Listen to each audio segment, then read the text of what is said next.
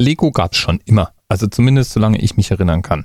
Ich habe schon mit Lego gespielt. Allerdings nicht mit den kleinen, sondern mit den großen, weil die kleinen meiner Mutter zu teuer waren. Und ich erinnere mich, dass es auch schon recht früh Lego Technik gab. Also Lego mit dem Ziel, Maschinen zu bauen. Rennwegen, Helikopter und so weiter. Meine Kinder dann, die haben Lego von vorne bis hinten inhaliert. Es gibt in diesem Haushalt Berge von Lego und Lego Technik-Bauteilen. Alle irgendwann mal Bestandteil eines Lego-Kits. Die Anleitungen liegen auch noch alle irgendwo in einer Schachtel.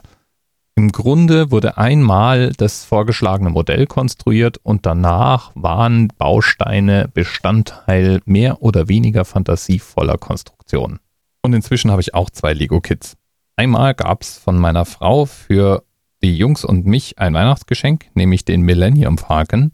Den durfte ich nicht zusammenbauen, den haben meine Kinder dann in einer längeren abendlichen Bauorgie konstruiert.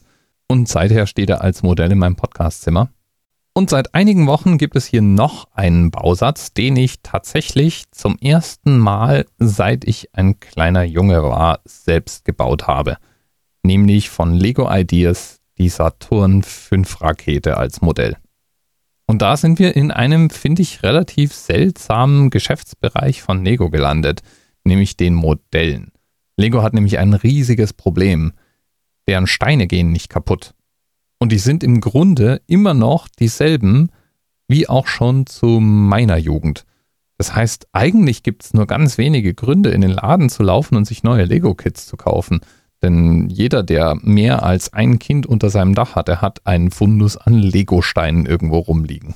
Der Ausweg? Irgendwelche Filmdeals, die es erlauben, Modelle auf den Markt zu bringen, die es eben von Disney zum Beispiel gibt. Oder Modelle, die erwachsene Käufer dann doch irgendwie haben wollen, weil sie großartig aussehen. Die Rakete ist so ein Beispiel. Und manchmal werden aus diesen Lego-Modellen eben fast schon Kunstobjekte oder Modellbaukits mit ernsthaftem Anspruch. Anders lässt sich der Erfolg der Lego Architecture-Reihe nicht erklären. Das sind Lego-Kits, mit denen berühmte Bauwerke nachgebaut werden. Als Modell mit Sockel und Beschriftung, um es irgendwo dekorativ im Architekturbüro Meier hinzustellen. Und da findet sich von berühmten einzelnen Gebäude bis zur kompletten Skyline so ziemlich alles, was man sich vorstellen kann. Das Burj Khalifa zum Beispiel, die Freiheitsstatue, der Louvre, das Lincoln Memorial oder wie wäre es mit der Space Needle oder dem schiefen Turm von Pisa. Und ein Modell, auf das uns heute Themenpate Eri hinweist, ist das Modell des Guggenheim Museums. Und bei all diesen Modellen muss ich sagen, wirklich schön finde ich die alle nicht.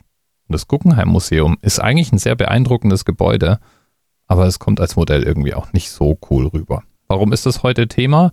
Weil es insgesamt aus 744 Teilen besteht und damit ideal zur heutigen Folge passt. Allerdings nur, wenn man die neuere Version des Modells nimmt, denn es gibt vom Guggenheim Museum zwei verschiedene Kits aus der Reihe Lego Architecture. Bis bald. TMRS 10, 9, 8. The experience of 47 individual medical officers. Was hier über die Geheimzahl der Illuminaten steht. Und die 23. Und die 5. Wieso die 5? Die 5 ist die Quersumme von der 23.